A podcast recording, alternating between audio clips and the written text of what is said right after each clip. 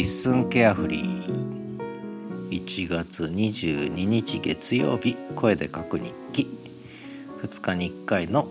声で書く日記です。今日のタイトルは LISTEN carefree ギアチェンジとショートホープとアルフィーとボブ・ディランの風に吹かれて喋りすぎた話というタイトルにしました。えー、その前に今日の札幌ですが雪が今ちらつき始めて気温は昨日がマイナス8度。一昨日もそれぐらい。で今日はマイナス5度最低気温ですね。なのでちょっと気温は上がったんですが雪がちらつき始めました。昨日の夜も結構56センチ降ったかな。また雪かきしなきゃいけません、えー、どか雪がまた来るのかな。どうなんでしょう。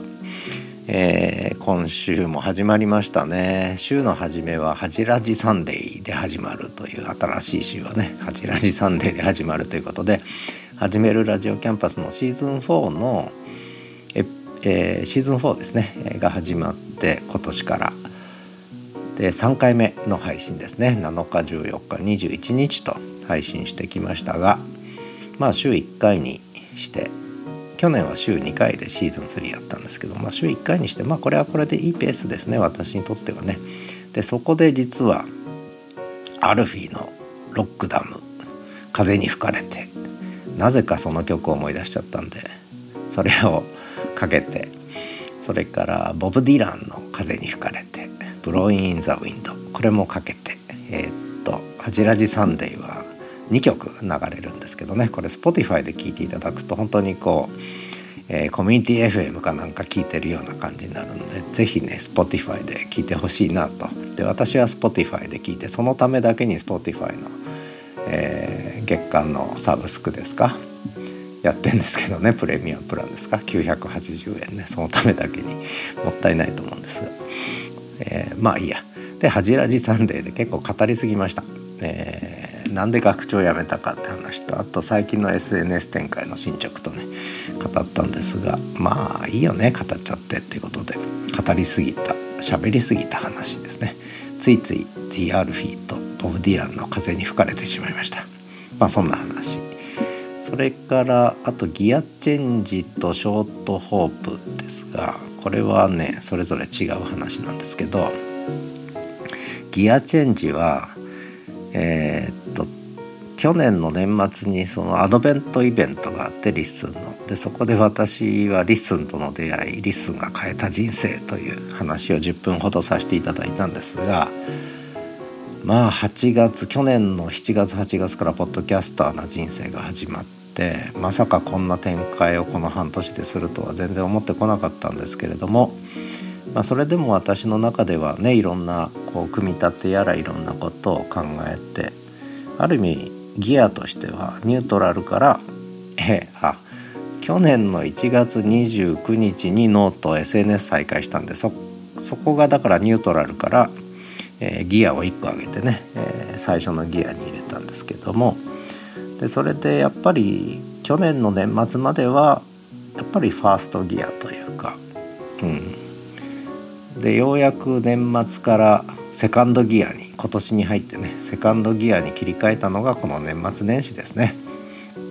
でようやくセカンドギアに入ってだからちょっと速度が2倍ぐらいになってますけどでもまだセカンドギアなんですね私にとってはね。これがサードギアトップギアに入っていくともうねきっと誰もついてこれないというかもう勘弁してくれと思う人も出てくるんですけどだからまあ仕事とか職場ではだからトップギアには上げないようにずっとしてだいたいセカンドとサードの間ぐらいでねこう動いて周りの状況とかタイミング見ながらまあ時々サードに入れてセカンド戻してみたいなことをやってたんですけど今ちょうど、まあ、私のこの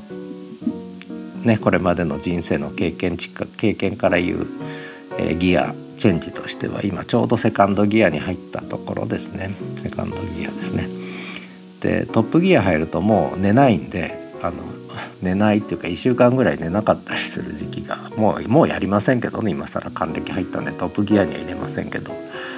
40代の頃はもう1週間ぐらい寝ずに仕事してましたねトップギア入るともうなんか結構働きますね。まあ今ちょうどセカンドギアに入っちゃいましたね。まあそんなことで。サードギアにもあんまり入れる気ないですね。あの疲れるんで。サードサードとトップは疲れるんで。セカンドぐらいが一番ちんたらちんたらね、えー、のんびり北海道を走るにはセカンドギアぐらいがいいんで。サードに入れるのはちょっとねちょっと時々ぐらいでいい。トップギアにはめったに入れないと、スピード違反で捕まっちゃいます。まあそんな話ですね。ギアチェンジの話どうでもいい話ですけどね。これもね。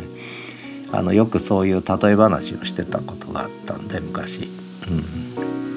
まあそんなことです。はい。それからあとショートホープの話っていうのはこれはあのタバコじゃなくて、えー、本当はショートとロングの話にしようと思ったんですがやっぱショートホープの方がいいなと思って。まあショートピースでもいいんですけどまあホープだな。ショートの希望ですね。ショートホープでこれは何言ってるかっていうとその YouTube です YouTube YouTube のショート。YouTube のショートポッドキャストね。ショートポッツと呼んでます YouTube のショートポッツがやっぱ面白い。で面白すぎてあのリスンさんのホスなんだプラットフォームには迷惑かもしんないけど1分未満のショートポッツがねえポツポツと、えー、出始めてます。私の中でね。これがね YouTube に撮ると面白いんです。ショートポッツ。1分以内のショートが。いろいろこう反応が出てきましたねやっぱりね。これまだまだ反応出ると思います、えー、なのでちょっとショートホープ。うん。まあこれは本当にまあこれ YouTube の北海道犬東一郎くんのねチャンネルがあるんですけどこれ去年の3月ぐらいに4月からか4月から本格稼働してでも全然更新してないんですけどそれでも登録者がちょっと増えてきましたね。あのポッドキャストの音源入れたりしたらちょっと増えてきましたねここのとこね。何にもしてないのに。うん、まあそんなことなんですがただそのそこでやっぱり登録者が増える時ってロングはロングでこうベースとして置いとくんですけどやっぱりショートなんですよね。ショートで増えるんですよね。登録者っていうのは。つまりショートが検索に引っかかって閲覧に引っかかってで見てあ面白いと思って登録するというこの流れがやっぱあるんですよね。だからそれがいわゆるショートホープです。だからやっぱりロングだけではダメでポッドキャストもねやっぱショートホープやった方がいいんじゃないかなっていうのがありますね。これはねやっぱ感触として出てきちゃったな。まあそんな話です、まあ、あとはここ1日2日はあのノートのえっ、ー、と一つのこうなんだろう深掘りライブでやってきたやつがひとまとまりしたんで本当に新書本1冊ぐらいのものになっちゃったんで7万5千字ぐらいですかね。なのでこれはもう本当に新書本にするつもりでまとめようかなということでちょっとそちらの方に、まあ、まずは note note のマガジンとしていわゆるノート本と言ってますけどねノートを本に製本したみたいなノート本をマガジンとして出したと。でこれをちょっとまああんまり言ってできないとあれなんだけどやっぱり Kindle で Kindle 出版ねちょっと気になるんでやっぱりやってみようかなと。でまあそれがちょっとね、えー、反応があれば、まあ、紙の出版をね考えるみたいなまあまあちんたらやりましょうちんたらとちんあんまり向きになって、えー、やると疲れちゃうんで、えー、まあそんな感じです。で統一郎君は今ぐっすり寝てますね。最近は東一郎くんはもう近所の公園でお散歩する習慣ができて遠出しないですねやっぱり歩きにくいからですねでうんちが出る時だけちょっとこうさらに遠くに行くけどももう川川まで行かないですねこの間河川敷にあのうんちしたくなって行ったんだけどもう行って雪が深くて行ったんだけど公園でもう諦めて戻ってきて。もうそれから二度と行かないですね。学習能力高いですね。あのまあ本当に見ていて面白いけど学習能力高いですね。北海道犬。まあうちのワンちゃんだけなのか他の北海道犬もそうなのか。やっぱりアイヌの人たちとずっと暮らしてきたこう DNA が蓄積されてる感じですね。こう人とのコミュニケーション。非常に取れる犬ですね。これはね今これで2歳2歳半過ぎましたけど東一郎くんいいですね。で YouTube も東一郎くんに牽引してもらい引っ張ってもらいお散歩でも東一郎くんに牽引し引っ張ってもらい、えー、最近はポッドキャストの方もザ東一郎散歩が牽引力を発揮してるみたいな。そんな感じになって、えー、それから民泊ゲストハウスの方も東一郎くんがいるから宿泊者が出るみたいな感じでもう東一郎くんがいないと私は生きていけないぐらいな、えー、稼ぎ頭に稼ぎ頭まで行ってないけどまあなんでしょうね。引っ張ってってくれますね。ザ東一郎くんがね。ありがたいことです。もう本当に愛犬と一郎アイヌ犬。アイヌ犬ね。この間ある人が散歩してたらそのあの女性のちょっと年配の方ですけどやっぱり年配の女性の年配の方知ってるんですね「あアイヌ犬ですか」って言うんでねアイヌ犬いい言い方ですね。北海道犬っていうのは一応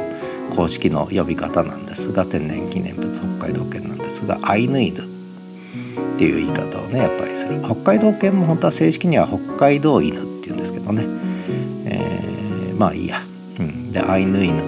ですか?」って言われてああやっぱ知ってる人いるんだな。ってもう柴犬と見分けがつきにくいんでね。よくもう柴犬柴犬って言われたけど柴犬じゃないよとかね言いながら。あのまあまあそんな話です。アイヌ犬の話はまたこれからしましょう。ということで声で確認。